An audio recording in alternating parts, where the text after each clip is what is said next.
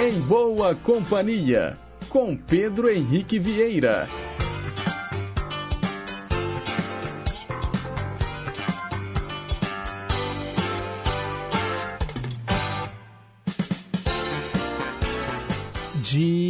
Diga lá, pessoal. Bom dia. Boa quarta-feira para você, sintonizado aqui nas ondas da Rádio Inconfidência, AM 880, o nosso gigante do ar.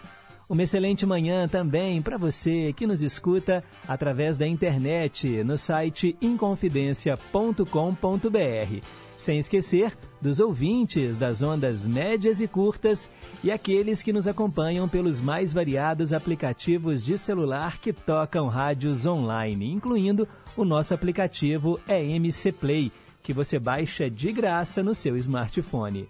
Hoje é quarta-feira, dia 26 de abril de 2023.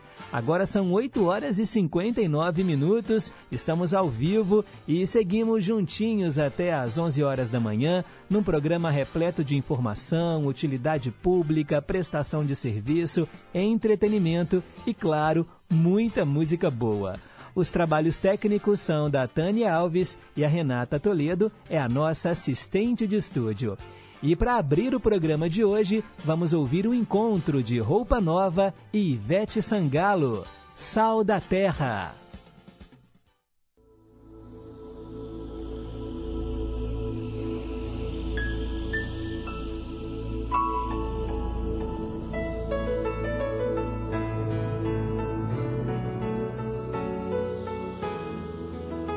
Vamos precisar de todo mundo. Mais um é sempre mais que dois. Pra melhor juntar as nossas forças, é só repartir melhor o pão.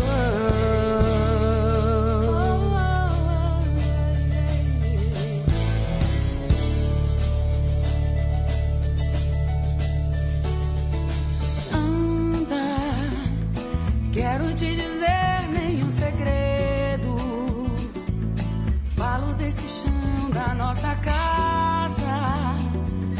Bem que tá na hora de arrumar.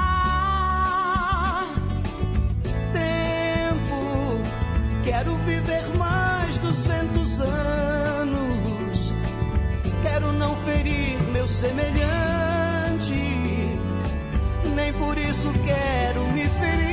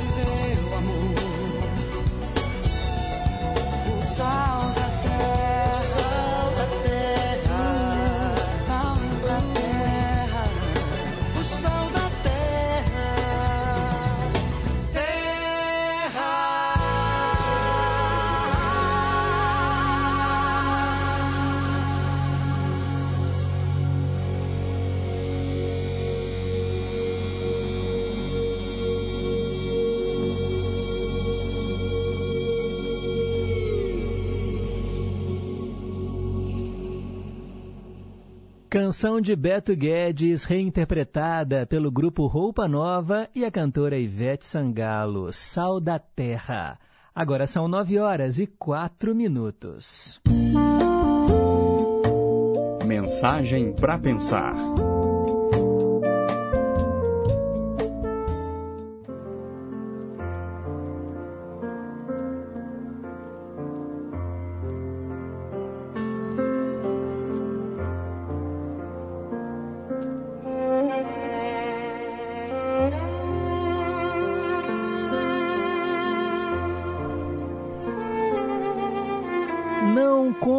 Vida com garfo e faca.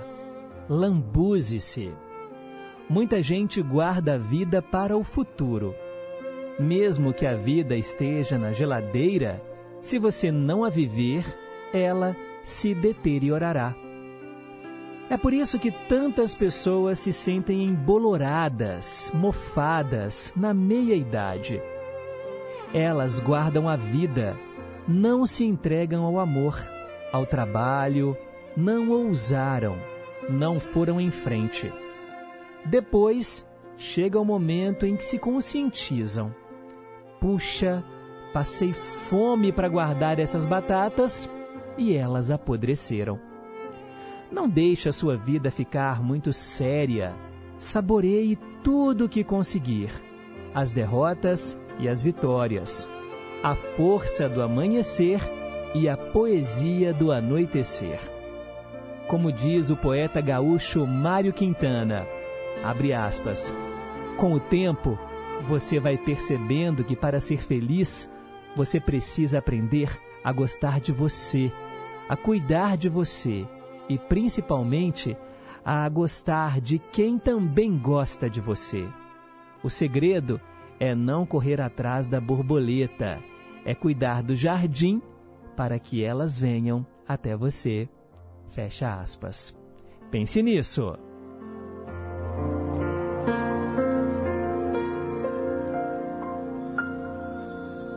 Quero agradecer ao nosso ouvinte Fernando, lá do bairro Horto Florestal, que compartilhou com a gente esse lindo texto. Agora são nove horas e seis minutos. Perguntas e respostas sobre ciências. É, pessoal, nosso desafio do dia tem a ver com uma data comemorativa celebrada hoje. Dia 26 de abril é o dia do goleiro, o mais solitário dos jogadores de futebol dentro de campo. O goleiro tem um dia dedicado à posição, que é hoje. A data é uma homenagem ao nascimento de um lendário goleiro. Então a pergunta de hoje é essa: qual goleiro foi homenageado e acabou dando origem ao Dia do Goleiro. É um ex-jogador de futebol, tá bom, pessoal? Quero saber o nome desse goleiro e é através dele que toda a categoria de jogadores, de goleiros, são homenageados hoje, né? Todos os goleiros, dia 26 de abril. Para participar, é só ligar 3254-3441. Tem também o nosso WhatsApp, 98276-2663. Vale responder não sei, vale pesquisar no Google, vale puxar da memória, vale chutar também, chuta como se fosse um goleiro. E aí no final do programa eu te conto qual é a resposta correta. Quem é esse ex-jogador, esse ex-goleiro e por causa dele hoje é o dia do goleiro. Por falar nessa importante posição do futebol, vamos ouvir uma canção gravada por Jorge Benjor.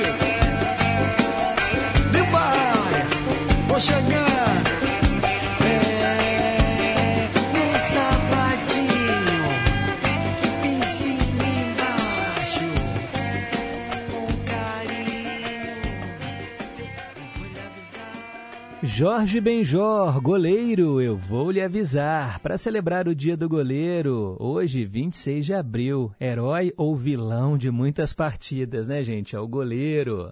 Agora são 9 horas e 13 minutos.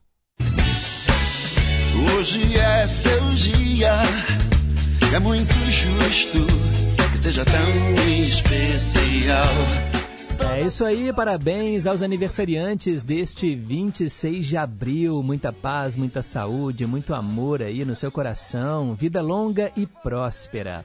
Aqui no Em Boa Companhia, a gente tem esse quadro que relembra também os aniversariantes que celebrariam hoje a vida. Por exemplo, o comediante Agildo Ribeiro. Ele nasceu em 26 de abril de 1932 e nos deixou em 2018. E quem está aqui entre nós, hein? E hoje está celebrando a vida. A política Benedita da Silva hoje completa 81 anos. Também o ator Channing Tatum, 43 anos hoje, parabéns. Também é aniversário do ator Fabrício Boliveira, 42 anos. O ator Jet Li, de filmes de artes marciais, completa hoje 60 anos de idade. Também, né, o Luiz Fux, magistrado, 70 anos. A atriz Mariana Ximenes está fazendo 42 anos. Também, gente, é aniversário da ex-primeira-dama dos Estados Unidos, Melania Trump.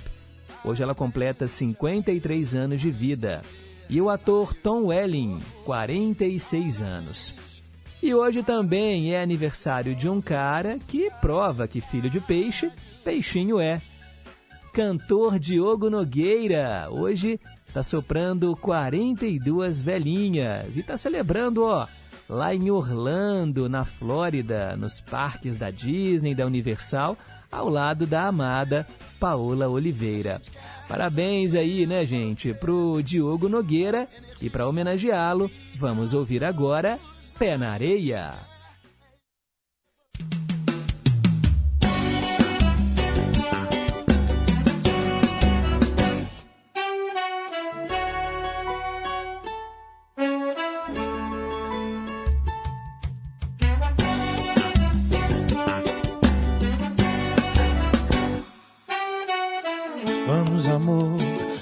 Fugir, bora pra beira do mar. Vamos pra onde tá fazendo mais calor e ninguém pode nos achar. Bora viver, você e eu agora, eu e você. Vamos pra onde tudo pode acontecer, inclusive nada. Nada pode ser melhor do que a gente junto uma história de amor e o assunto é nós dois. Dois amantes namorando na beira da praia. Ai, ai, ai. Nada pode ser melhor pra gente se amar. Pé na areia, caipirinha, água de coco, a cervejinha. Pé na areia, água de coco,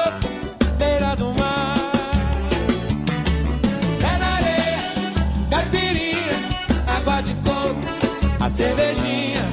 Pé na areia, água de coco, beira do mar. Vamos, amor, vamos fugir, bora pra beira do mar. Vamos pra onde tá fazendo mais calor e ninguém pode nos achar. Bora viver, você e eu agora, eu e você. Vamos pra onde tudo pode acontecer, inclusive nada. Nada pode ser melhor do que a gente junto. Nós dois, mil ideias, uma história de amor e o assunto é nós dois, dois amantes namorando na beira da praia. Ai, ai, ai, ai. Nada pode ser melhor pra gente se amar.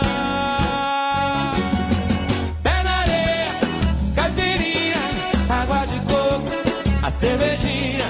E pé na areia, água de coco,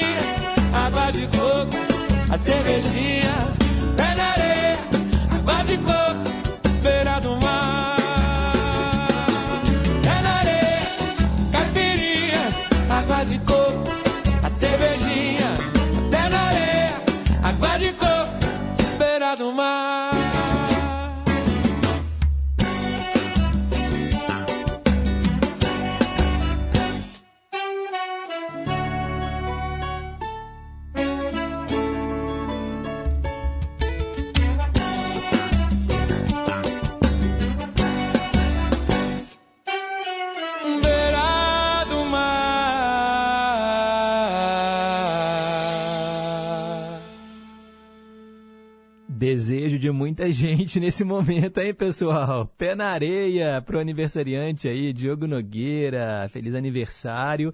Ele que é filho do grande cantor, do grande sambista João Nogueira. Parabéns aos taurinos e taurinas que sopram as velhinhas neste 26 de abril. Agora são 9 horas e 20 minutos. Hoje, na história. Vamos relembrar os fatos que marcaram este dia no passado. Em 1865, John Wilkes Booth, ator americano que assassinou o presidente Abraham Lincoln, suicidou-se em um prédio em chamas. Em 1937, a cidade de Guernica, na Espanha, foi bombardeada por aviões alemães que prestaram ajuda ao ditador Franco durante a Guerra Civil Espanhola. Esse também é o nome de um quadro, né? Guernica, a principal obra de Pablo Picasso. Foi no dia 26 de abril de 1986 que uma explosão na usina nuclear de Chernobyl, na Ucrânia, provocou a morte de 300 mil pessoas ao longo de 10 anos. Coincidentemente, pessoal, durante as férias eu assisti ao seriado Chernobyl, que está disponível nas plataformas de streaming, né? Para quem tem HBO Max, você pode assistir essa série que é super premiada, Chernobyl. E eu fiquei impressionado, gente. É uma série muito boa, o elenco está excelente e que conta né, essa catástrofe que aconteceu ali na extinta né, União Soviética, na região né, da Ucrânia. E, gente, eles fizeram um teste e houve uma explosão. Eu não vou revelar aqui né, os detalhes, porque a série ela mistura fatos reais com, claro, né, uma dramatização mas assim, muito inspirado mesmo né, em personagens que existiram. E olha, como a radiação é algo que você não vê, muitas pessoas não tinham noção do perigo. E aí se aproximaram da usina e, claro, foram contaminadas. E ainda hoje, né, é uma área desabitada. Eles construíram uma espécie de um sarcófago de concreto justamente porque o núcleo ainda está exposto ali, emitindo essa radiação. Agora, o mais triste é ver né, os efeitos, pessoas com câncer, pessoas que, aquelas mais próximas, né, os bombeiros que trabalharam ali no combate às chamas, sendo contaminados, gente, e olha, literalmente a radiação altera o nosso DNA e as pessoas derretem e elas sentem dores terríveis o, o seriado mostra, assim, sabe, isso, e eu fiquei, assim, impressionado. É, e hoje é uma data em que a gente relembra né, esse, essa explosão lá em Chernobyl e a gente pensa quantas usinas nucleares não existem aí no mundo todo. E se acontece um acidente, pessoal, meu Deus do céu, é uma energia limpa, tem muito, né, alguns países que não têm, por exemplo, rios caudalosos, como o nosso país tem, né, o Brasil, para gerar a energia hidrelétrica ou outras fontes de energia, né, energia eólica, energia solar, acabam usando a energia nuclear, que é uma, usina, é uma energia limpa. Como é que funciona, né, gente, a energia nuclear? Eles têm ali, né, um núcleo onde tem as reações químicas e aquilo ali aquece, é tanto calor que é produzido ali, né, no, no, nos nêutrons, nos elétrons dessa usina nuclear, dos elementos químicos, geralmente urânio, plutônio, e aquilo ali aquece a água que passa por uma tubulação ali perto e gera vapor. Esse vapor é que movimenta as turbinas e a partir dali você tem a geração de energia. Na energia hidrelétrica, por exemplo, em Itaipu, aqui no Brasil, nós temos o que? A represa, e aí a água, né, a força da água gira essas turbinas e gera energia elétrica. Mas na energia nuclear é o vapor da água aquecida por esse núcleo. Mas aí, se acontece um acidente, como aconteceu em Chernobyl, olha, aquela região, mais de 20 mil anos vai demorar para que esses elementos radioativos eles parem né, de emitir essa radiação. Mas assim, quem puder assistir, fica a dica, o seriado Chernobyl. Tem muitos documentários também na internet. É, quem quiser mergulhar nesse assunto, mas assim, é algo realmente que mostra uma falha humana. E eu não vou revelar muito aqui também, porque eu acho legal você assistir e descobrir junto com os personagens. Mas até hoje, né, a gente tem ali aquela região desabitada e as pessoas ainda vão até aquela cidade, Pripyat, que é a cidade mais próxima ali, onde ficava a usina de Chernobyl, para fazer turismo, gente. Olha que perigo! É muito arriscado. Mas aconteceu em 26 de abril de 1986. Continuando o nosso giro pelo passado, em 1989, a comediante Lucille Ball, da série I Love Lucy, morreu aos 78 anos de idade. Ela tinha problemas cardíacos. Em 1992, os russos comemoraram a Páscoa ortodoxa pela primeira vez depois da revolução no país. Os líderes bolcheviques que assumiram o poder pretendiam banir né, o cristianismo. Em 1994, a África do Sul realizou as suas primeiras eleições multirraciais com a vitória da coalizão liderada por Nelson Mandela. Foi no dia 26 de abril, isso em, 80, em 94. E se a gente pensar né, que Nelson Mandela passou décadas na prisão, é uma grande volta por cima.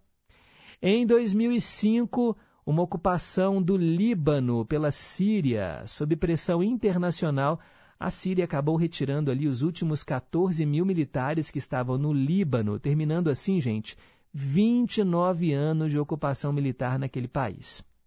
Em 2012, o ex-presidente liberiano Charles Taylor foi condenado por crimes de guerra durante a Guerra Civil de Serra Leoa. E em 2015, Nursultan Nazarbayev foi reeleito presidente do Cazaquistão. Ele teve quase 98% dos votos.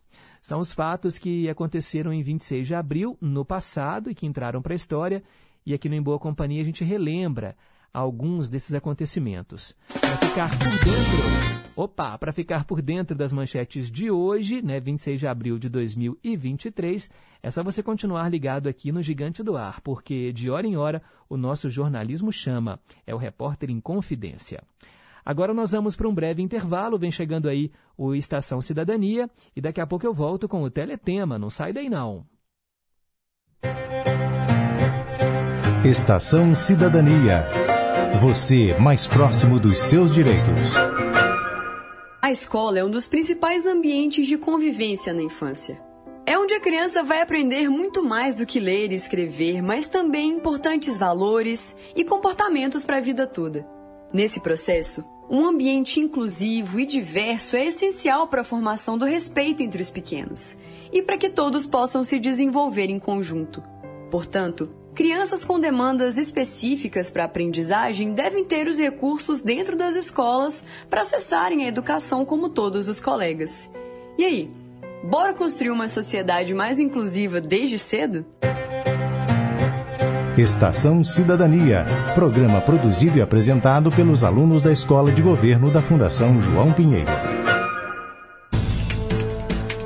Olá, eu sou Lorena Mendonça, apresentadora e editora do Jornal Minas Primeira Edição e convido vocês para acompanhar de segunda a sexta-feira, ao meio-dia e meia, na tela da Rede Minas, o JM1 saúde, cultura, esporte e, claro, os destaques do que é notícia em Minas.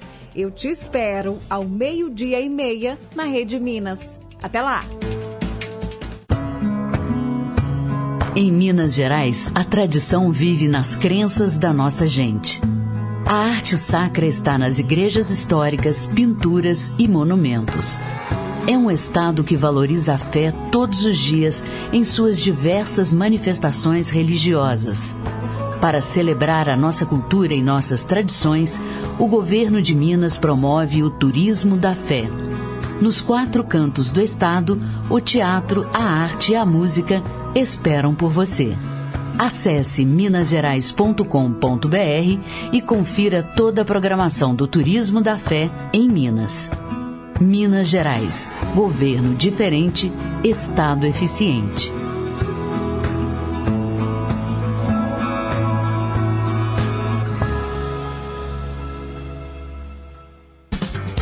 Estamos apresentando Em Boa Companhia.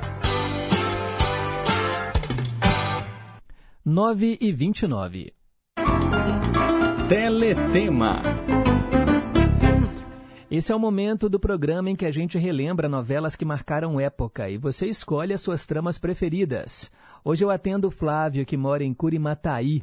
Ele escolheu Baila Comigo, uma novela que a TV Globo exibiu às 8 da noite entre 16 de março e 26 de setembro do ano de 1981.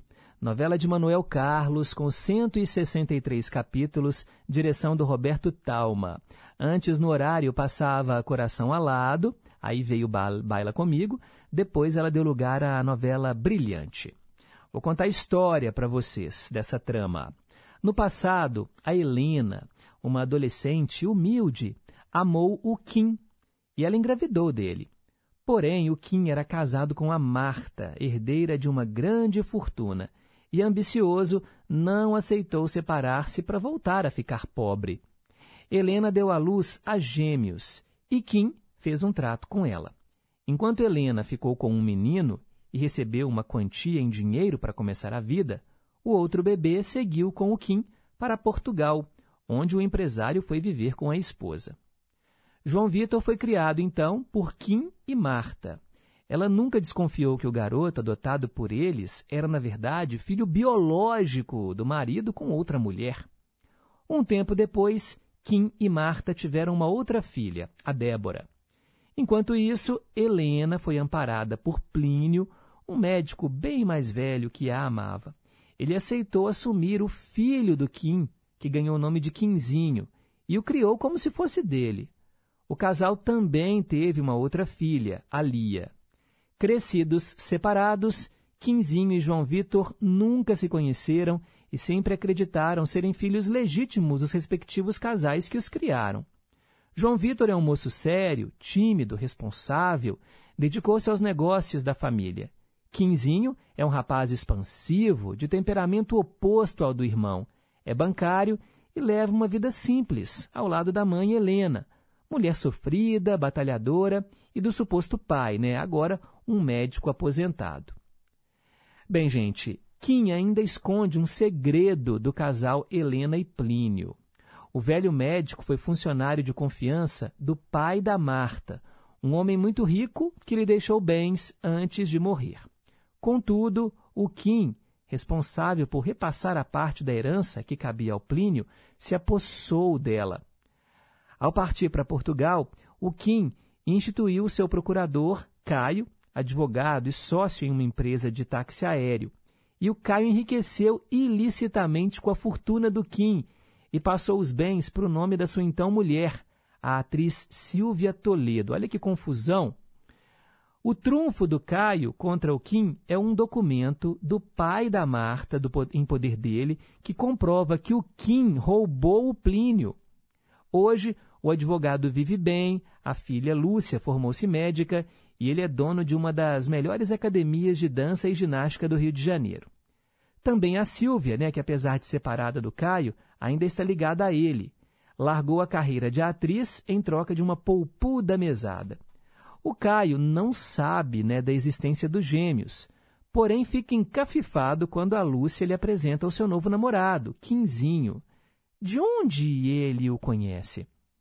A saúde do Kim obriga a família a retornar para o Brasil e faz com que o empresário se interesse pelo paradeiro do outro filho, para o desespero da Helena, né, gente, que se sente culpada por ter abandonado o João Vitor e por nunca ter revelado o Quinzinho a identidade do seu verdadeiro pai biológico e que ele tinha um irmão gêmeo. Enquanto mentiras impossibilitam a aproximação do João Vitor e do Quinzinho, algumas confusões acontecem devido à semelhança entre os dois, né, já que eles são irmãos gêmeos. E eles eram vividos, né, os dois personagens, Quinzinho e o João, pelo Tony Ramos. A Helena era a Lilian Lemertz. Toda novela do Manuel Carlos tem uma Helena, vocês sabem disso, e nessa aqui era a Lilian Lemertz. O Fernando Torres interpretava o Plínio e o Raul Cortez era o Kim. Também no elenco estavam Teresa Raquel, Carlos Zara, Fernanda Montenegro, Natália do Vale, Lídia Bronde, Beth Faria, Reginaldo Faria, Cristiane Torlone, Arlete Sales, Lauro Corona, Bete Goulart, Milton Gonçalves e vários outros artistas. Bem, o tema de abertura foi Baila Comigo, numa versão instrumental com Robson Jorge e Lincoln Olivetti, né? a música que todo mundo conhece, na voz também da Rita Lee. Mas aqui, no Teletema de hoje, eu trouxe uma canção internacional para vocês, a linda música Living Inside Myself, interpretada por Gino Vanelli.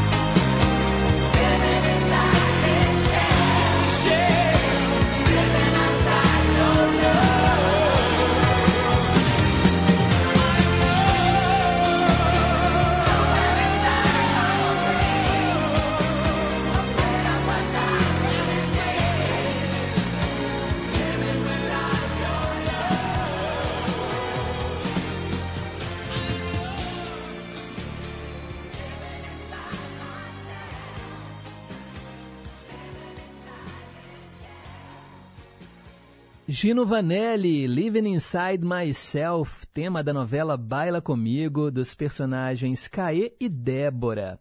Eram interpretados pelos atores Lauro Corona e pela Beth Goulart também.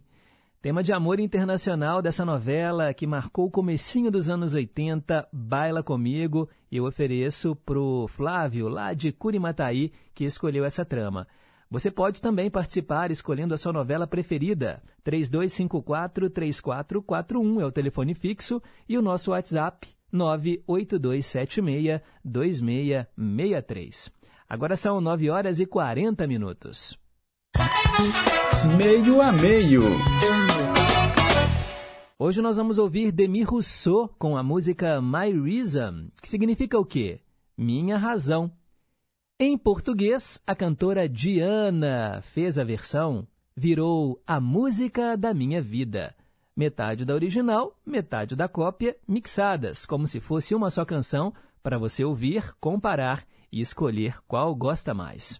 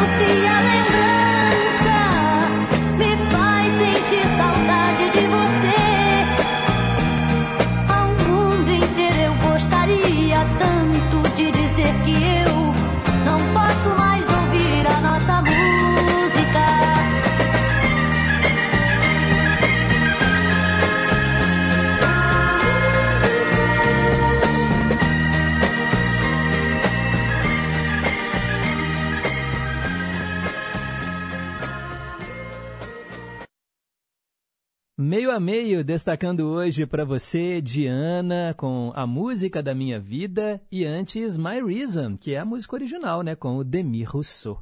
Agora são 9 horas e 44 minutos. Quero mandar aqui alguns abraços rapidamente. Mandar um alô aqui para a Wanda, lá nos Estados Unidos. Ela acredita que o Dia do Goleiro seja uma homenagem para o Tafarel. Não é o Tafarel, é um goleiro bem mais antigo, tá bom? Ele já passou dos 80 anos. Mas assim mesmo, muito obrigado, viu, Wanda? Valeu pelo carinho. Cássia, lá do Santa Cruz, em Contagem. Bom dia, Pedro. Bom dia, família em Confidência. Bom dia, Cássia. Mandar um alô também para Isabel e Dona Terezinha, lá em Contagem. Bom dia em boa companhia. Bom dia para vocês, meninas. Alexander, lá no Riacho das Pedras. Bom dia, Pedro. Bom dia para os ouvintes. Mandou aqui a resposta e acertou. Obrigado. Também quero mandar um alô para o Fernando do Horto Florestal, que ouviu aqui a gente compartilhar a mensagem para pensar que ele enviou hoje. Célia Rocha do Serrano, também dando um bom dia, muito obrigado. Mandar um alô também para o Rogério do São Bernardo, que quer ouvir Legião Urbana aqui no Em Boa Companhia, obrigado. Maria Aparecida, do bairro União, também acordou bem cedinho para passar aí amanhã em Boa Companhia com a gente. Obrigado, Maria Aparecida. Mandar um alô também para o Highlander do Barreiro, pedindo canções no Cantinho do Rei, querendo ouvir também Erasmo Carlos no Ídolos de Sempre, e também pedindo aqui, é, mandando um abraço né, para o nosso ouvinte Vicentinho de Paula, lá de Conselheiro Lafayette. É, também ele escolhe Lúcio Dalla e Chico Buarque, no Vale a Pena Ouvir de Novo. Valeu, pessoal. E o João da Solda e o Erli da Bateria, né? Usam o mesmo WhatsApp, também estão aqui em boa companhia, querendo ouvir Ângela Maria. Valeu, pessoal. Obrigado aí por compartilharem o Zap e por estarem sempre em boa companhia. O Simar também está ouvindo a gente. Ontem eu passei o contato da Cláudia Toca Fundo para ele. Na verdade, eu passei o contato dele para a Cláudia e eles estão conversando. A Cláudia Toca Fundo é filha né, do radialista Elmar Toca Fundo. E aí eles estavam ali falando, né, relembrando os programas antigos. Ele se emocionou muito, lembrando do passado. Ah, que legal, Simar. Bom que fez uma nova amiga, né? É assim que é bom, né, gente? A rede em confidência de rádio estreitando os laços. O Flávio de Curimataí também está em boa companhia. Ele pergunta quando é que é o aniversário do Daniel. É amanhã, dia 27. Ele faz quatro aninhos. E o Danilo faz um aninho em outubro, tá bom? Dia 24 de outubro. E ele sugere aqui uma pergunta para o quadro Perguntas e Respostas sobre Ciências. Vou fazer em breve essa sua pergunta aqui para os ouvintes, tá bom, Flávio? Muito obrigado. O Fernando do Horto perguntando aqui: será que é o goleiro Dida que homenageou aí o dia 26 de outubro como sendo o dia dos goleiros? Não é o Dida também não, tá bom, Fernando? Obrigado. Nilson Brant, lá do 1 de maio, também está aqui acompanhando o programa. Valeu! Também o Sérgio, lá de Três Marias. Bom dia, Pedro. Seu programa é uma escola para nós, ouvintes. Parabéns. Ele comentando quando eu disse sobre Chernobyl que países que não têm rios acabam usando outras fontes para gerar energia e as usinas nucleares é um tipo de energia limpa, mas quando acontece um acidente é muito perigoso, né? E tem muitas sequelas. Será que vale a pena esse investimento? Situação complicada. A gente tem que pensar no planeta também, né? Porque essas usinas termoelétricas que queimam carvão poluem muito, né, o nosso ambiente. E aí nós temos que buscar outras fontes de energia também. Eu acho que a energia solar seria uma excelente alternativa, a energia eólica, que vem dos ventos. Mas é isso aí, né, Sérgio? Obrigado. E que bom que você acha que aprende muito com Em Boa Companhia. Estamos aqui para isso. Agora são 9h48. Versão brasileira. Hoje é aniversário do Roger Andrew Taylor, que é o baterista da banda Duran Duran. Por isso, hoje, nós vamos traduzir a canção Save a Prayer, que foi um grande sucesso aí dessa banda. É uma canção de 1982 que está no álbum Rio. A tradução do título Save a Prayer, Guarde uma oração.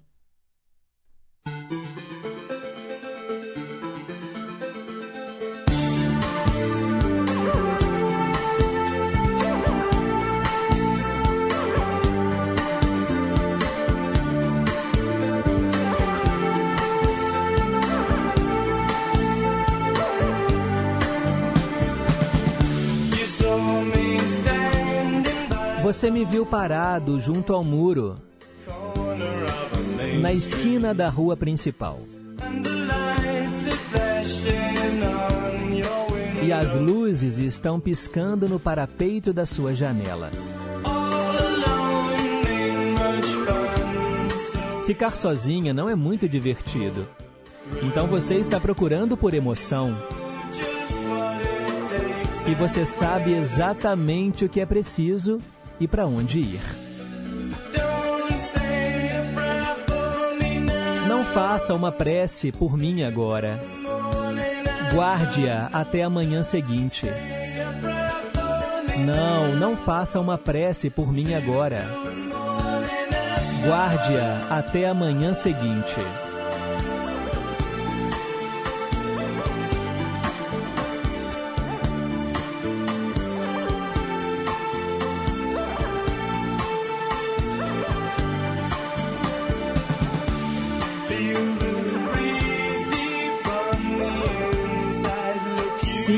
Brisa lá no fundo. Olhe para você dentro do poço. Se puder, você vai ver o mundo em toda a sua chama. Dê uma chance. Como se todos os sonhadores não conseguissem encontrar outra saída. Você não tem que sonhar tudo isso. Apenas viva um dia.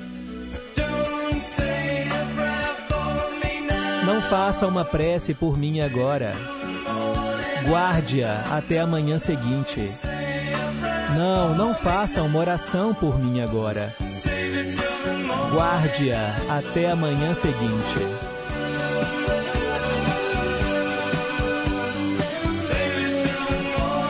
Guarde-a até a manhã seguinte.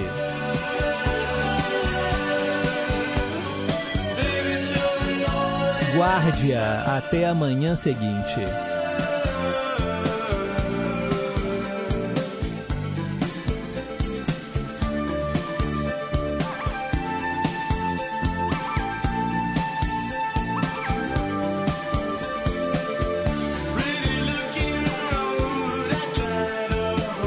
Estrada bonita, eu tento conter as inundações crescentes que enchem minha pele.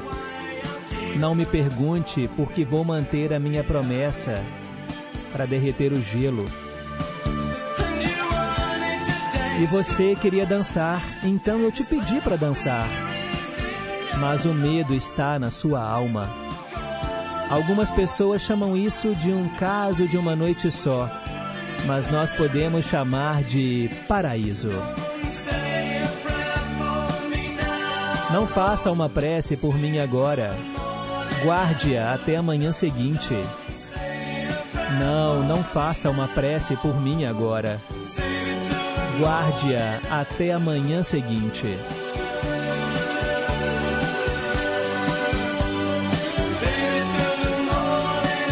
Guarde-a até a manhã seguinte.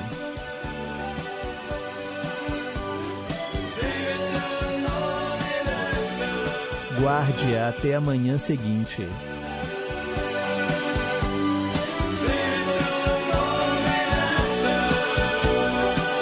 Guarde-a até a manhã seguinte.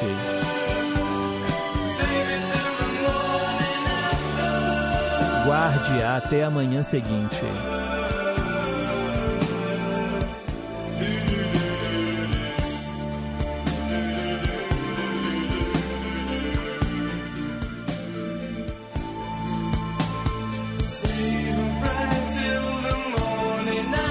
Guarde uma prece até a manhã seguinte.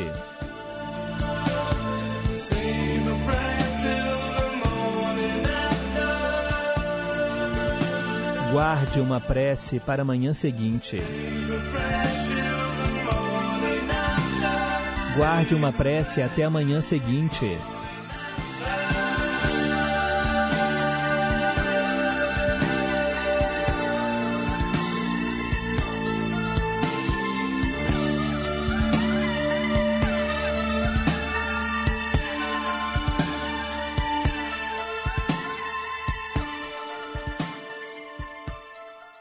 Duran Duran, Save a Prayer, aqui no Em Boa Companhia, sucesso de 1982. Agora são 9 horas e 54 minutos. A melhor música do mundo.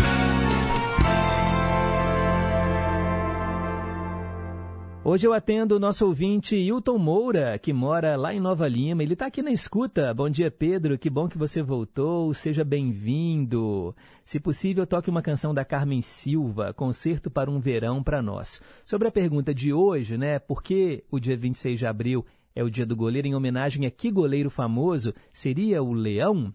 Não, não é o Leão, Hilton.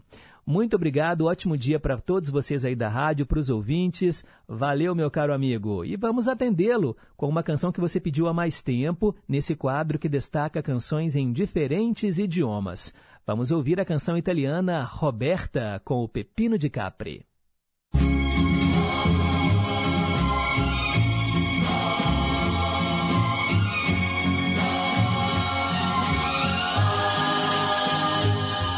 Lo sai, non è vero che non ti voglio più.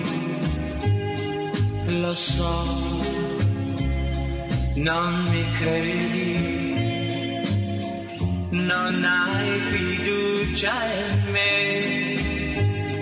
Roberta,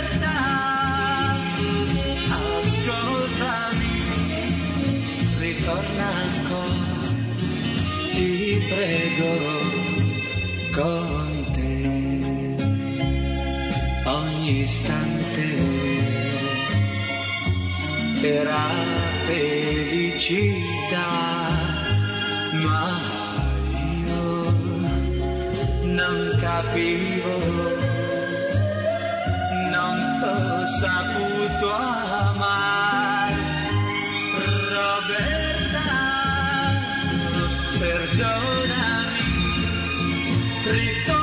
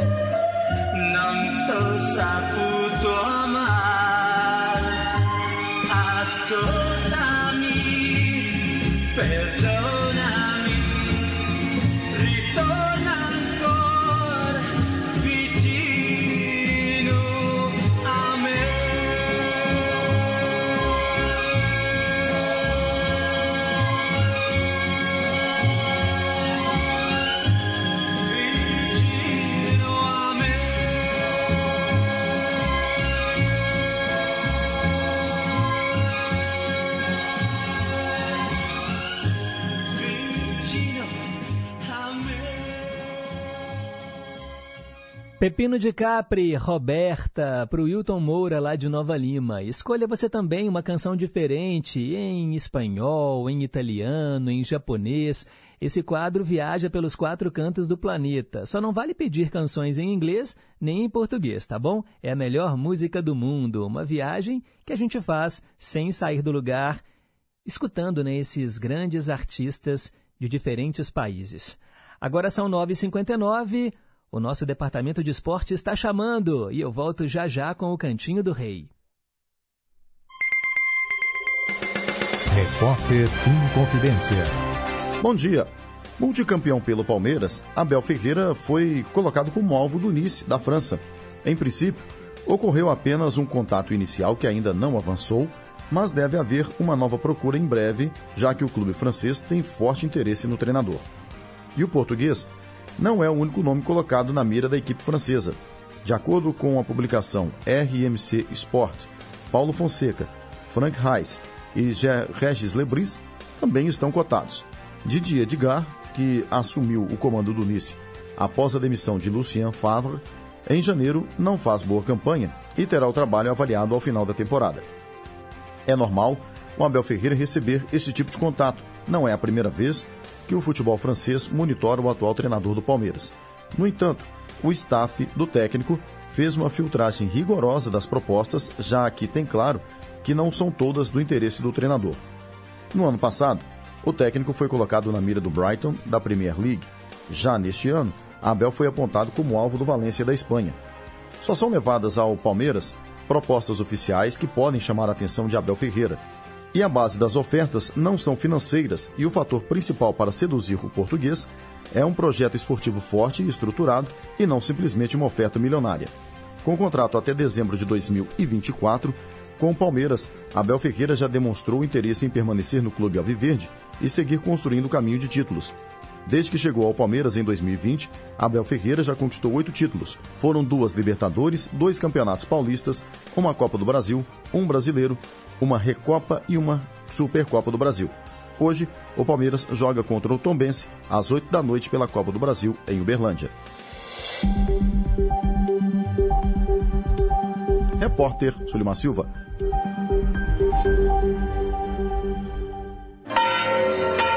Assista à mostra Liberdade e Fé na EMC Play, a plataforma de streaming pública e gratuita de Minas Gerais. Na programação, filmes e conteúdos especiais sobre as diversas manifestações culturais ligadas à fé no nosso estado. Sem essa fé, a pessoa não consegue nada. A mostra Liberdade e Fé está na EMC Play de graça até 30 de abril. Acesse pelo site emcplay.com ou baixe o aplicativo no seu celular. Minas terá uma nova arma, nada secreta, contra a dengue. O mosquito do bem que vai ajudar a parar a transmissão da dengue, da zika e da chikungunya. Ele será criado em uma biofábrica, resultado de uma tecnologia inovadora. O governo de Minas avança no combate à dengue. Faça sua parte. Continue com as ações de prevenção e, em caso de febre, dor no corpo e nos olhos, procure uma unidade básica de saúde. Minas Gerais. Governo diferente, Estado eficiente. Copa do Brasil. Inconfidência. Futebol. Acompanhe as emoções dos jogos do time do seu coração, aqui na Inconfidência, a M880. Nesta quarta-feira, tem jornada dupla, a partir das 7 horas da noite, do Rio Grande do Sul, Brasil, Brasil de, de Pelotas, Pelotas e e Atlético. Atlético. E na sequência, direto do Independência, Nova Iguaçu e América.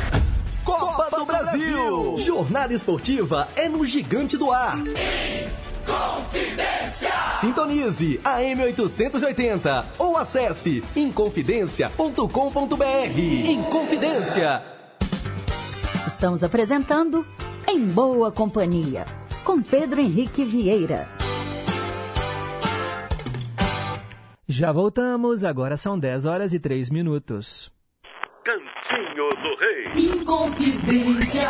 Você, meu amigo de fé, meu irmão, camarada. Tudo começou quando certo dia eu liguei pro broto que há tempos eu não via. Eu sou um negro gato de arrepia. Inconfidência. Cantinho do Rei. Hora de ouvirmos três canções do Roberto Carlos e hoje elas vão para três ouvintes diferentes. Para o Fernando do Horto Florestal, para Rosângela do Santa Branca e para Dona Antônia do Alípio de Melo. A sequência começa, olha, com uma fragrância no ar. Afinal de contas, o Roberto Carlos gosta de uma mulher cheirosa.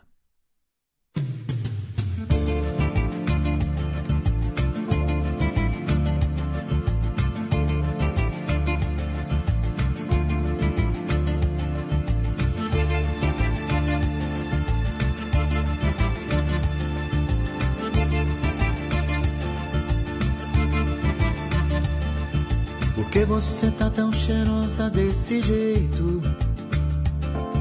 Parece que saiu do banho pra me ver. Você sabe que toda causa tem efeito. Eu tenho milhões de coisas pra fazer. Cheirosa, cheirosa. Meu bem, isso não se faz com quem trabalha e já vai sair pra cumprir o seu dever. Esse perfume a cabeça me embaralha. De terno e gravata, o que é que eu vou fazer?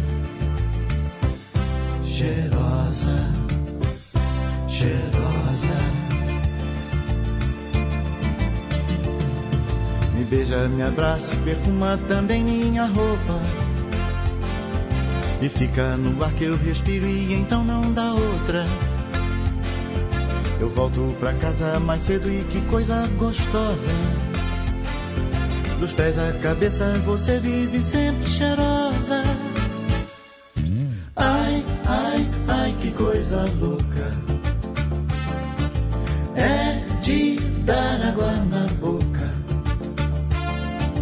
Seu perfume, meu amor.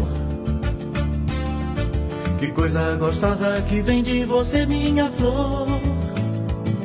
Cheirosa, cheirosa.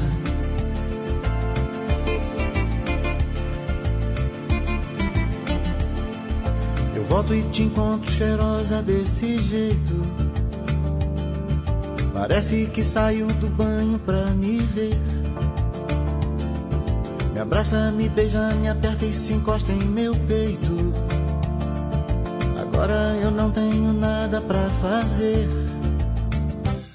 Cheirosa, cheirosa.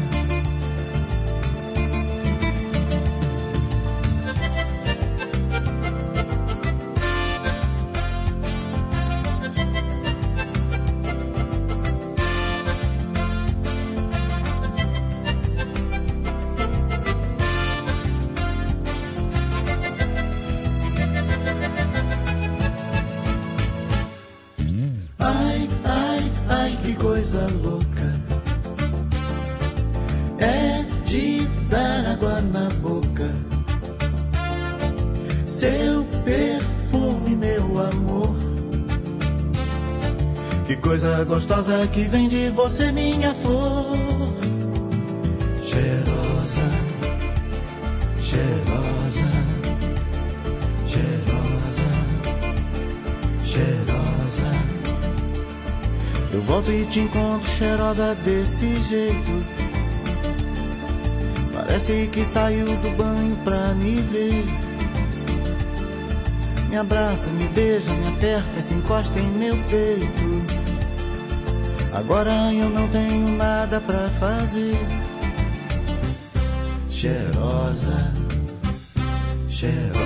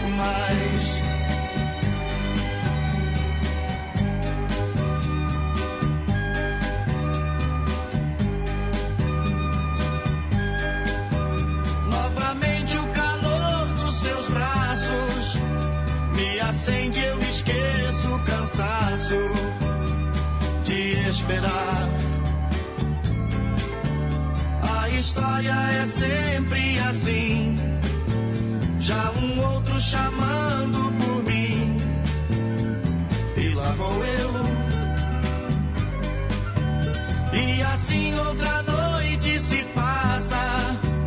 Quando eu volto e fico sem graça, você já dormiu.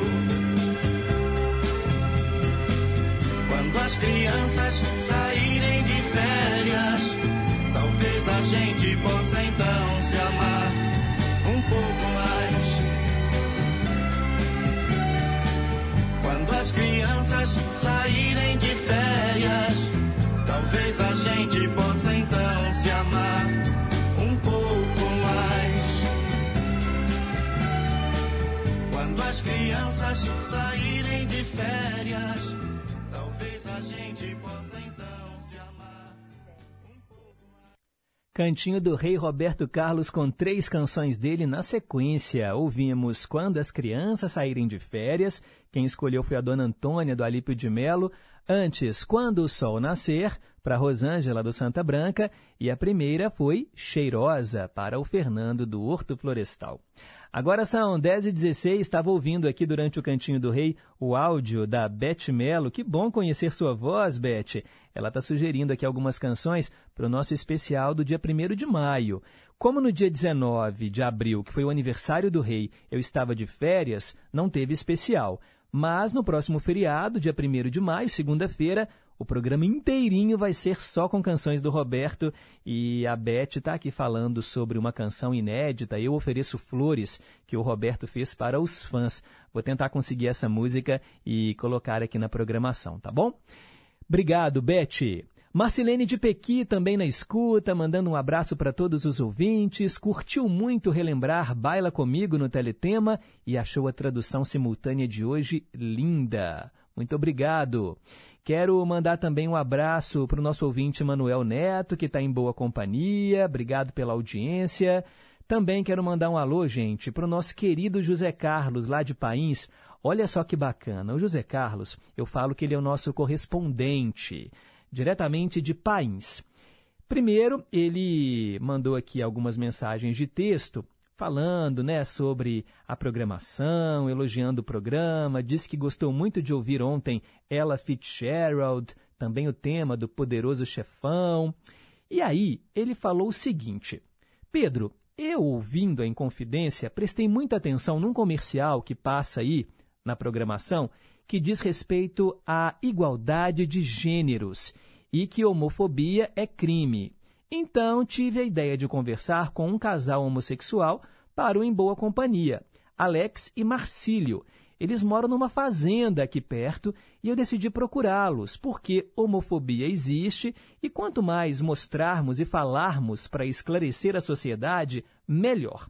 Ele disse que o áudio é um pouco longo, mas que ele acha importante dar voz aos cidadãos para falar né, sobre preconceito, sobre o relacionamento homoafetivo. E no final, como é de praxe, gente, o José Carlos sempre coloca os ouvintes para repetirem o nosso bordão. Isso é sensacional. Então eu vou colocar aqui para vocês ouvirem esse depoimento gravado aqui pelo José Carlos e por esse casal que mora lá em Pains. Eles se chamam Alex, 48 anos, e Marcílio, de 51 anos. Olá, Pedro. Bom dia. Eu tô com o Alex e com o Marcílio, duas pessoas muito queridas. Ele é um casal homoafetivo, eles são, melhor dizendo. E eu vou conversar com o Marcílio agora. Ele vai falar um pouquinho para todos que estão ouvindo sobre como ele conheceu o Alex e, e como que eles estão lidando com essa situação toda. Primeiro, como você conheceu ele, Marcílio? Bom dia. É, eu come- é, conheci o Alex foi através das redes sociais, no aplicativo de relacionamento, né? E daí a gente foi trocando as ideias, né? Conversando. E foi através do aplicativo, a gente, do Facebook, essas coisas assim, a gente foi é, se conhecendo. E tem quanto tempo que vocês estão juntos? Conta pro pessoal que está ouvindo aqui. A gente tem seis anos de relacionamento, a gente mora junto. É. O Alex, ele. né, é, vocês lidaram com preconceito? Como que vocês lidam com homofobia? Que a gente sabe que existe isso ainda. Conta aqui pra gente. Olha, a nossa experiência é a seguinte, é algo assim diretamente não, tá? A gente sabe que existe o preconceito, que existe a homofobia, mas de, de forma mais indireta, né? Até porque também a gente, nosso relacionamento se iniciou de forma bem natural, bem espontânea, né? É, onde desde o início foi se demonstrando amigos, né? Pessoas que estavam se conhecendo, famílias que estavam se conhecendo. Então eu acredito que devido a isso, né? Alex, vocês dois, como os, os casais é, homoafetivos do sexo feminino, eu conheço algumas meninas que adotaram criança, que têm filhos. Tem uns que têm, através de outras maneiras, como alu- aluguel de barriga, por exemplo, pega o material genético seu, Marcílio, ou do Alex, através de uma barriga alugada, pode ser até de uma parenta de vocês, vocês ter um filho biológico, inclusive que é muito bacana. Eu conheço algumas pessoas que têm, né? Ou através de adoção. Vocês já pensaram em ter filhos, é, em criança na família de vocês? Bom, a gente até já pensou, mas a gente olha para o outro lado, né? O trabalho que dá para cuidar, a educação, não pela o que vai pôr na mesa, né? Eu acho que o importante é considerar a educação e tudo. É, hoje está no mundo que a gente está vivendo, está muito difícil de se criar um filho, né? No mundo das drogas, então como se diz, não respeita pai, mais filho não respeita. Então assim a gente já parou para pensar que não dá para a gente a, a, adotar, seja o que for, porque não- a gente no final da, da, da, da como se diz, né? A gente sabe que não vai dar certo. É difícil por causa dessa sociedade que a gente está vivendo agora, né? Tá.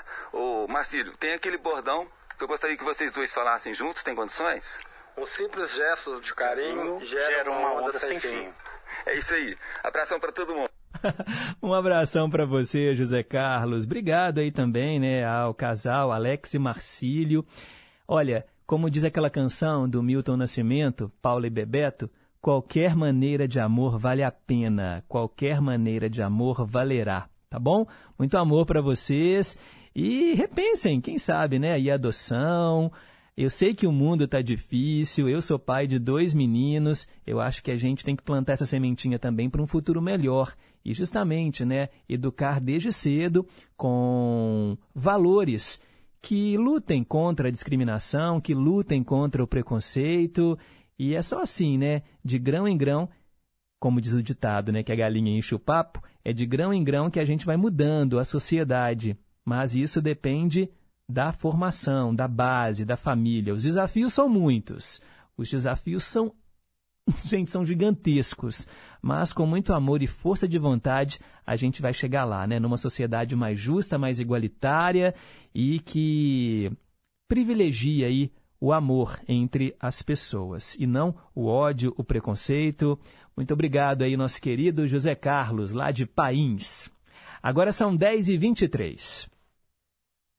Conceição, eu me lembro muito bem. Rimas de ventos e velas, vida que vem e que vai. Mas tudo passa, tudo passará. Gosta Ídolos de sempre. Hora de relembrar mais um artista que já se foi, mas que marcou época. E eu atendo Erli da Bateria, lá no Barreiro, que escolheu Evaldo Braga. Ele nasceu em Campos dos Goitacazes em 26 de maio de 1945 e morreu em 1973. Ele foi um cantor e compositor de música brega e black music, também chamado de O Ídolo Negro. Ele morreu num acidente de carro na BR-3, atual BR-040. Está enterrado no cemitério São João Batista.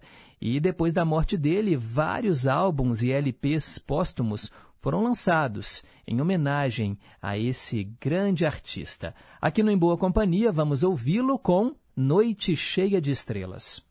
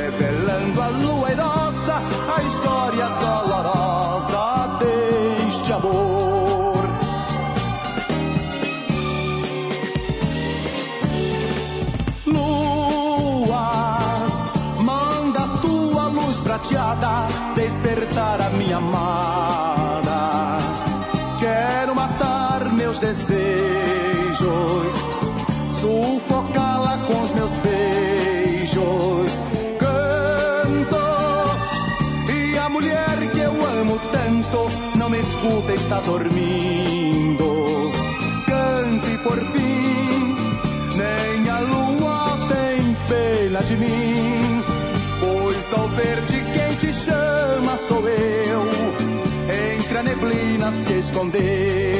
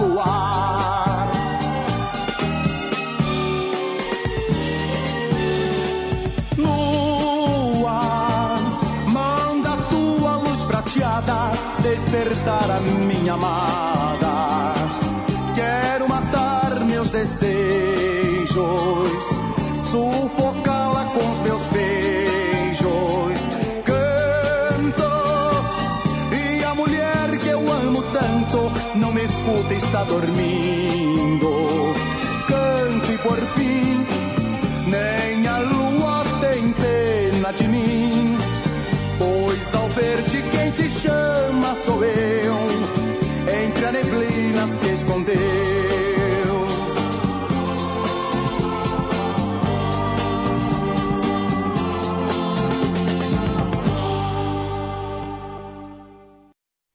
Aqui no quadro Ídolos de Sempre, relembramos hoje o ídolo negro Evaldo Braga, a canção Noite Cheia de Estrelas. E você pode escolher também o seu artista predileto. Lembrando que esse quadro do Em Boa Companhia é para aquelas estrelas que já estão lá no andar de cima, os ídolos de sempre. 3254-3441 é o telefone fixo e o nosso WhatsApp 982762663. Eu quero mandar aqui alguns abraços.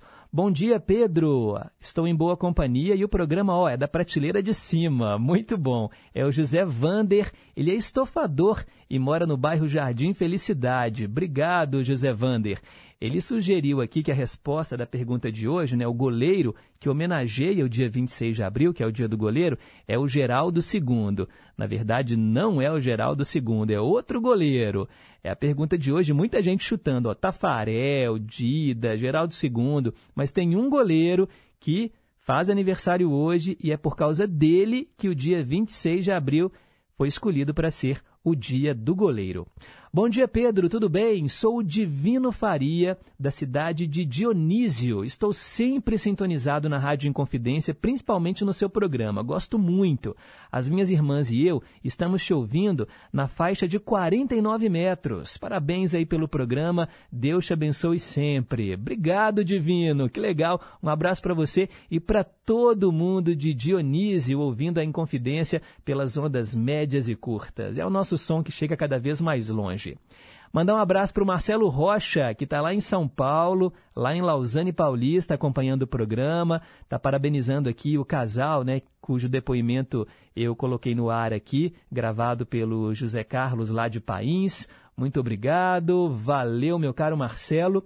E mandar um alô também para o Nilson Brant, que disse: Pedro, eu que dei a ideia aí do especial do Roberto, então quero ouvir no Cantinho do Rei, Jovens Tardes de Domingo, todos os meus rumos e o tempo vai apagar. Tô aqui, viu, meu amigo?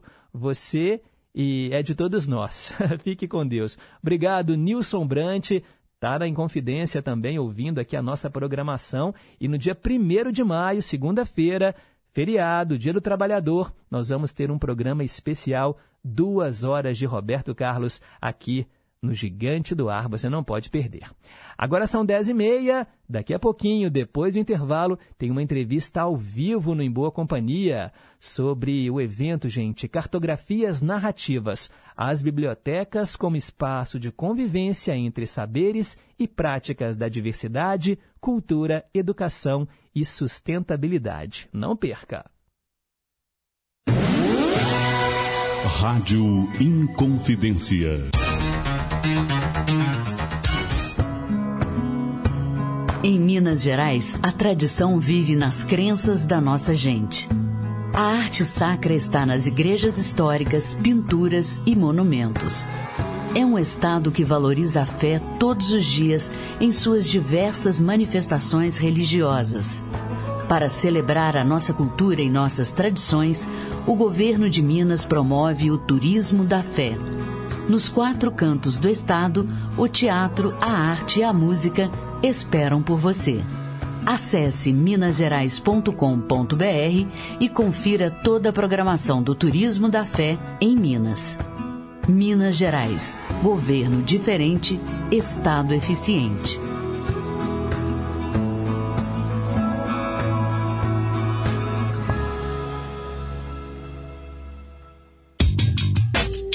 É preciso erradicar todas as formas de preconceito. Preconceito é crime. Temos que combater as discriminações para construirmos uma sociedade justa e igualitária. Qualquer um de nós dá a sua contribuição para a sociedade, do jeito que a gente é, do jeito que a gente escolhe. É preciso ter empatia, se colocar no lugar do outro, respeitando os direitos de cada um. Combata o preconceito, respeite as diversidades. LGBTfobia é crime. Denuncie. Disque 100 e 190. Respeito à diversidade. Rádio Inconfidência. Minas Gerais. Governo diferente. Estado eficiente.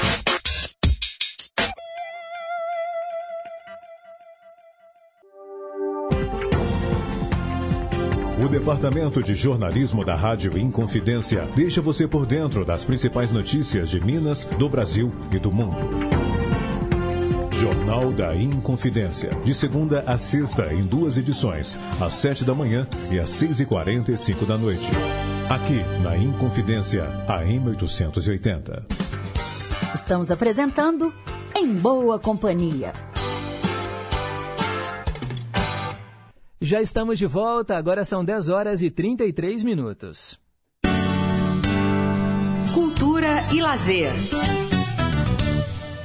Belo Horizonte recebe um seminário com representantes do Ministério da Cultura, artistas e especialistas em livro, leitura e bibliotecas para debater sobre políticas públicas para a cultura. Cartografias narrativas. As bibliotecas como espaço de convivência entre saberes e práticas da diversidade, cultura, educação e sustentabilidade.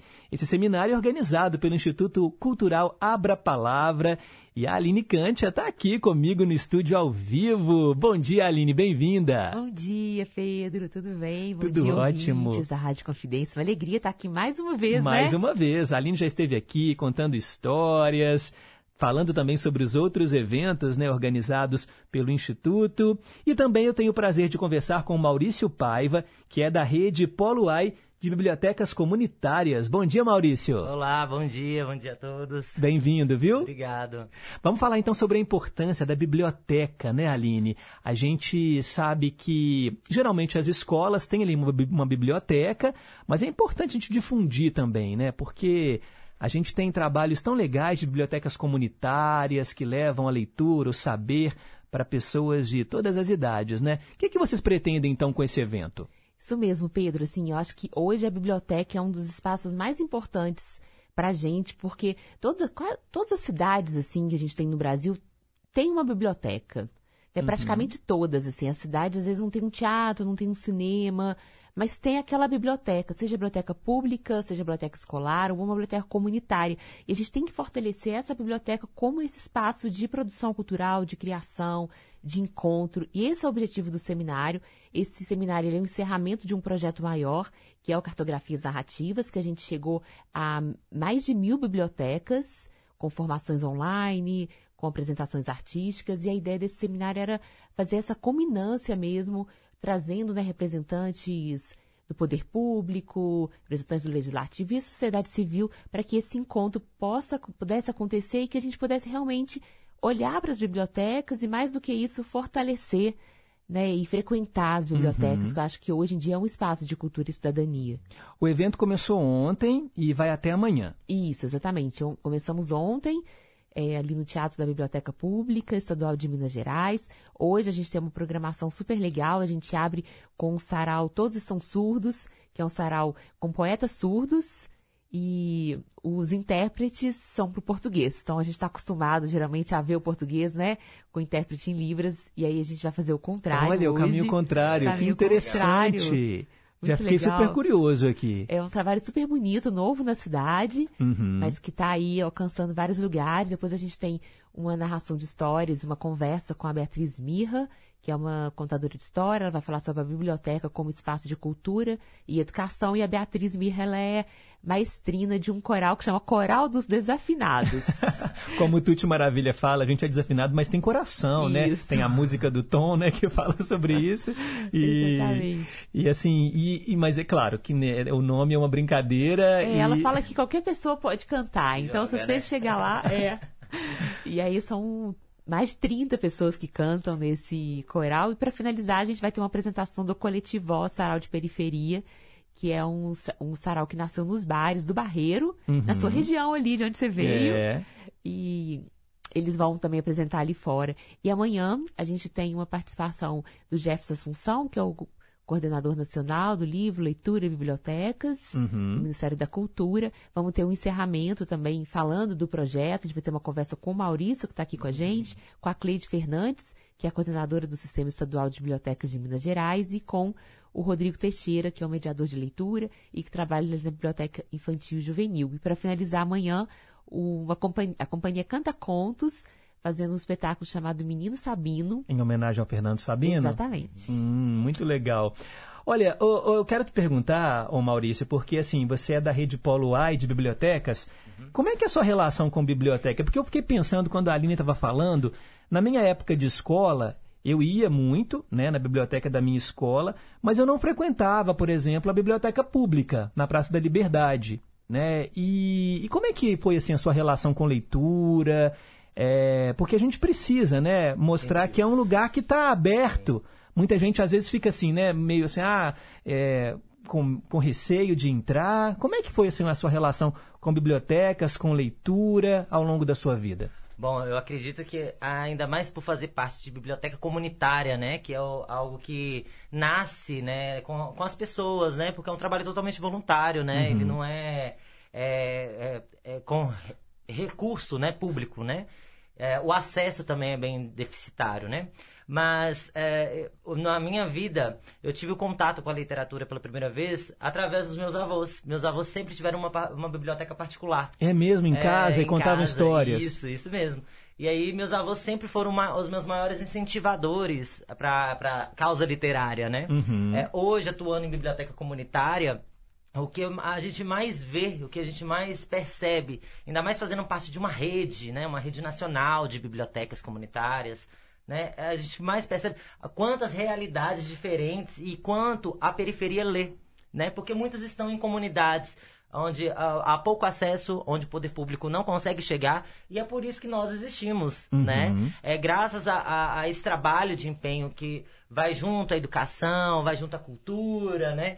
E ah, quanto mais a gente poder eh, privilegiar esses espaços que muitas das vezes né, são muito deficitários, né? A Aline pôde conhecer muitas aí que não tem nem computador, né? Então, assim, é, é, mas a gente está sempre ali na garra, né? Tem sempre fazendo incentivo à literatura e à leitura, Uhum. né? Porque a gente entende qual é a importância e a gente também consegue compreender o quanto é importante essas discussões nas políticas públicas. Não, você falou uma coisa interessante, né? Porque essa literacia familiar, que é justamente você contar a história para uma criança, como prende a atenção dos pequenos? E a Aline é contadora de histórias, ela sabe disso melhor do que eu. Eu com filho pequeno em casa, quando eu vou ler a historinha para ele à noite para dormir, aí a gente muda a voz, né? Faz aquele clima de suspense para criar todo um clima para mergulhar de cabeça na história. E é ali que a gente planta essa semente. Exatamente. Nossa, ontem teve um depoimento assim da Chica Reis, que foi tão bonito que ela falou assim que o pai dela pegava os lixos no lixo. Os livros no casa. lixo? E ele ia montando a biblioteca de casa a partir dos livros que ele encontrava no lixo. Só que aí um dia ela chegou com uma lista de livros da escola e ela não tinha. E ela entregou pro pai, falou: preciso comprar esses livros. Ele entregou para ela uma, uma conta de luz, uma conta de água e falou assim: tem que escolher, ou eu pago a conta de luz e água ou eu compro os livros. E aí ela precisava daqueles livros, aí assim ela descobriu que tinha uma biblioteca ali no bairro dela e que na biblioteca tinham esses livros. Olha só. Então, assim, eu acho que a biblioteca ela tem esse papel que é fundamental, né, nesse lugar, assim. Uhum. E ela vai se tornando uma contadora de história, ela fala que ela vai juntando isso, assim. Quando ela começa a aprender a ler, ela começa a ler pro pai, e o pai contava as histórias, e ela vai lembrando de outros tios. Então, era dentro de casa Uhum. que isso acontecia, mesmo na dificuldade, né? Mesmo ali, numa limitação, mas se o pai pegava os lixos, os livros no lixo, é porque ele de alguma forma entendia a importância o valor que daquele aquilo tinha. objeto, né? Do, do objeto livro, ele sabia que aquilo ali guardava um saber, guardava uma algo que faria bem, né, para né, os, os filhos, para as filhas, para a família.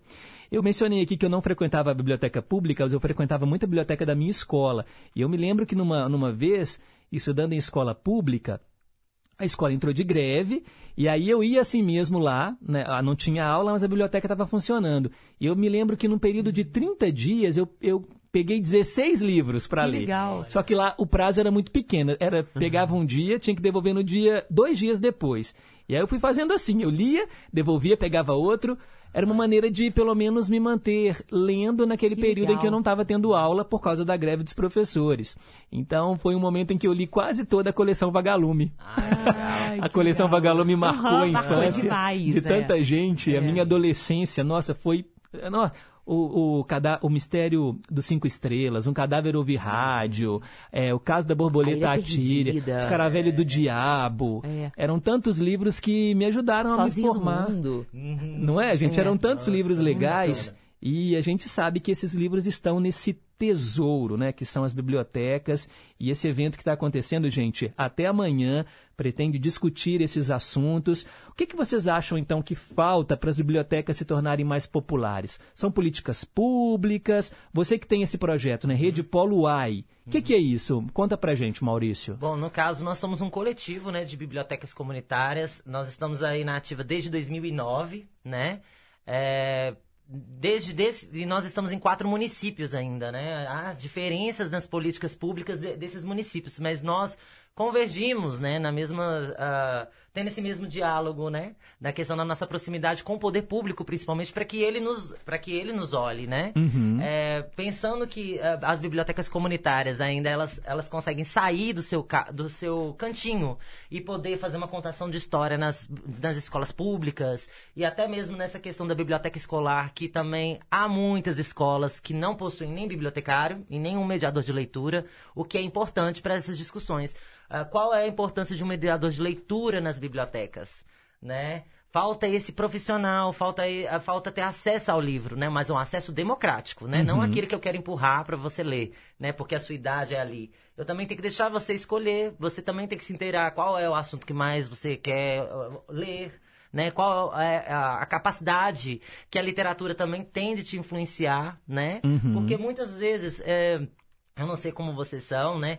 Mas nós que já, já somos da área da cultura, nós já somos puxados para essa área, né? Esse meio de ler Uhum. atualmente. Sim, né? é um hábito mesmo, né? É um hábito. prazer. Isso. Mas como você conversar com- sobre isso com adultos que hoje já, já não têm mais o interesse É. né, na literatura e na leitura? Porque muitas das vezes é, há até essa, essa questão que a gente vem debatendo, né? Nós já fizemos vários seminários a esse respeito.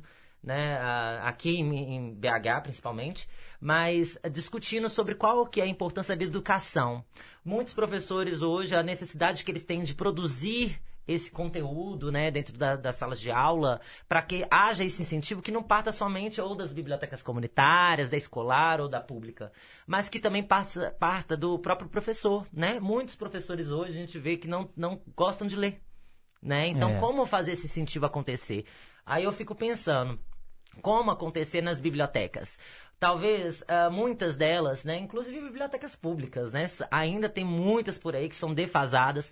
Ah, Nós, nós, né, no estado de Minas Gerais, né, ah, com tantos municípios e não tem sua totalidade com biblioteca pública, que é lei, é uma Uhum. lei, né, assim como uma biblioteca escolar é lei também. Tem que ter, Tem né? A que ter. escola tem que ter uma biblioteca. Justamente. E aí não nascem. Né? Muitas das vezes é, elas nascem por um curto período, por exemplo. Né? A gente sabe como é que funciona questões do poder público pela falta de interesse. Né, do próprio legislativo, né, do- da- dessa, dessa própria criação né, de vínculos. Né? Então, a- a- qual é a importância que eu vejo, principalmente para a criação dessas políticas públicas? O debate sobre os planos municipais do livro, plano estadual do livro. E isso tudo vai garantir a, a- todas essas projeções, porque vai fazer uma, vai criar uma difusão cultural muito maior, muito mais diversificada, abordando sempre a literatura. Gente, tudo a gente começa pela literatura. É. Todas as profissões hoje, né, são baseadas na literatura.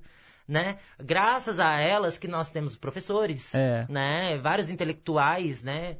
E aí eu fico pensando nisso, como a gente consegue debater dessa forma, sendo que o nosso próprio plano nacional do livro, né, ele ainda não é uma lei, né? Ele ainda é tem essa defasagem, né? Ah, eu espero, né, ainda que possamos, que eu principalmente possa ver, ah, ah, vendo essa construção coletiva da literatura, principalmente nesses ambientes de área de vulnerabilidade, onde essas bibliotecas comunitárias estão, para que elas continuem criando e se aperfeiçoando, né? Porque há essa necessidade desse aperfeiçoamento, né? Para que cada vez mais a periferia consiga ler e co- consiga também ter acesso ao Uhum. livro, né? Para que ela não fique dependente somente de uma biblioteca pública que hoje está aqui, daqui a pouco ela muda de endereço e aí eu não tenho como pagar uma passagem para ir até ela, né? A gente também tem que pensar nessas questões.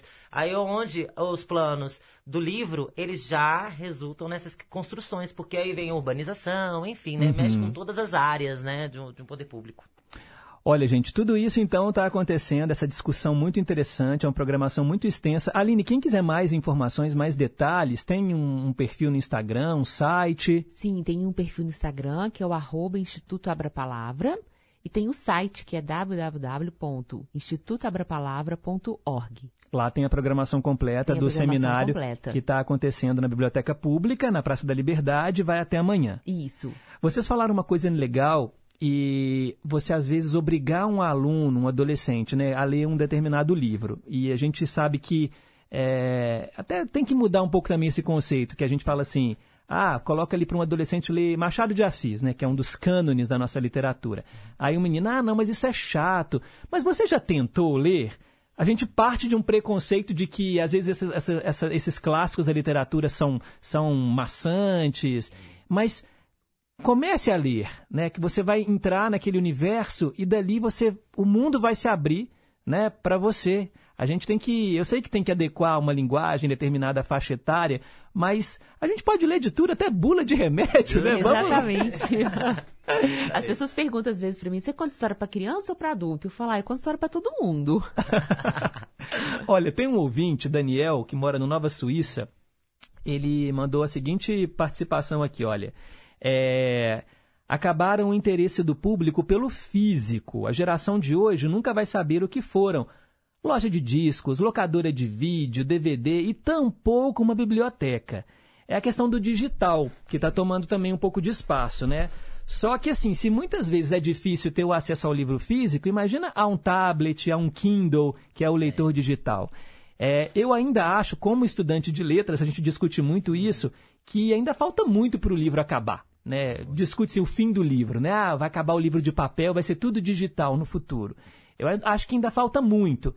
E nada melhor do que você pegar um livro e sentir o cheiro do livro, né? folhear as páginas, ver as ilustrações, todo o material gráfico que foi feito ali.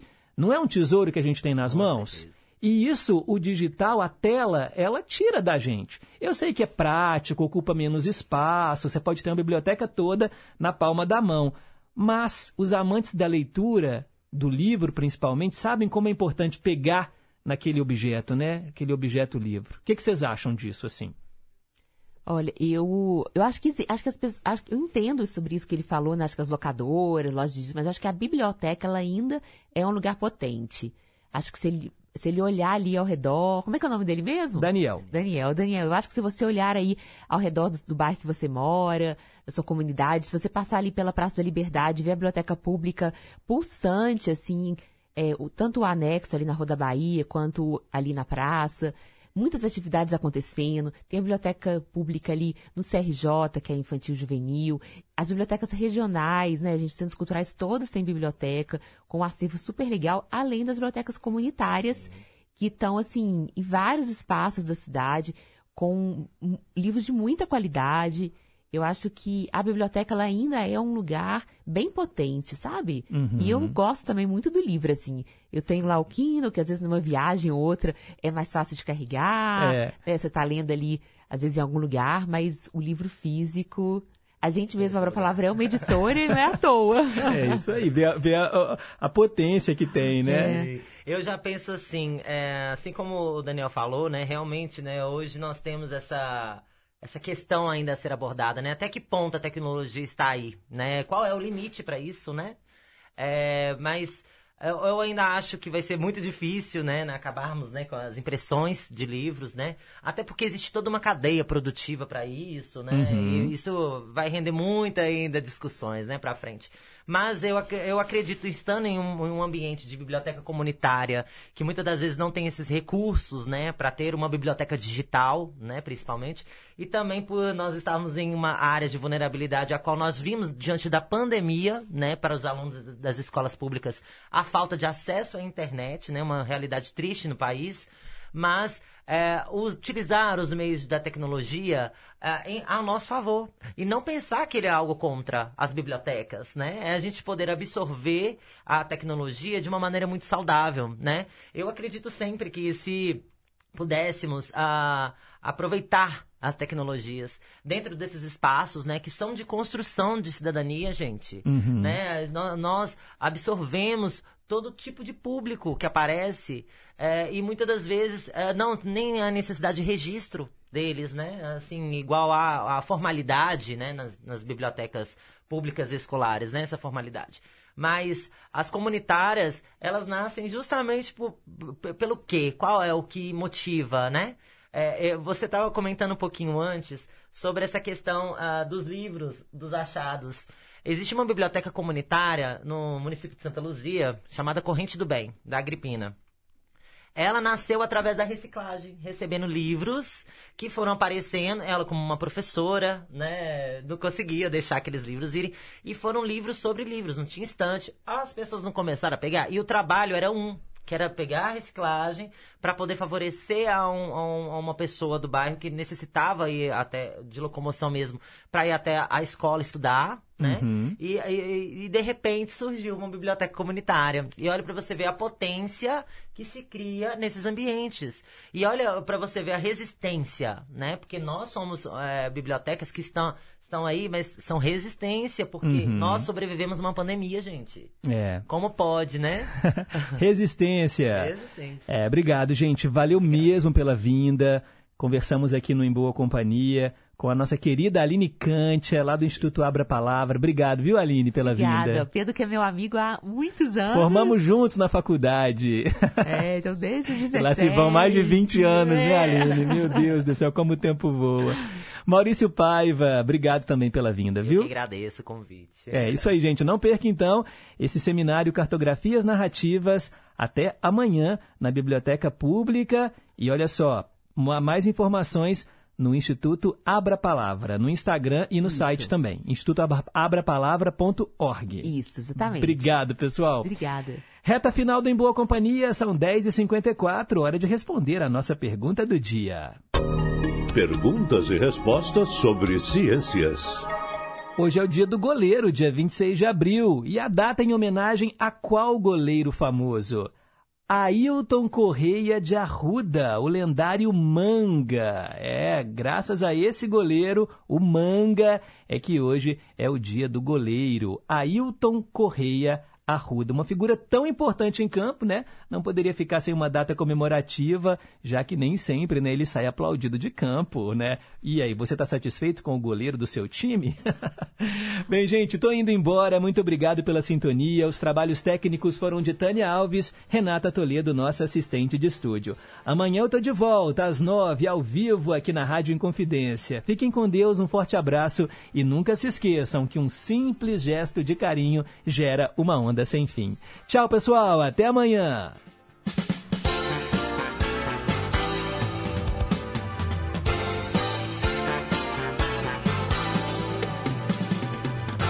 Você ouviu Em Boa Companhia.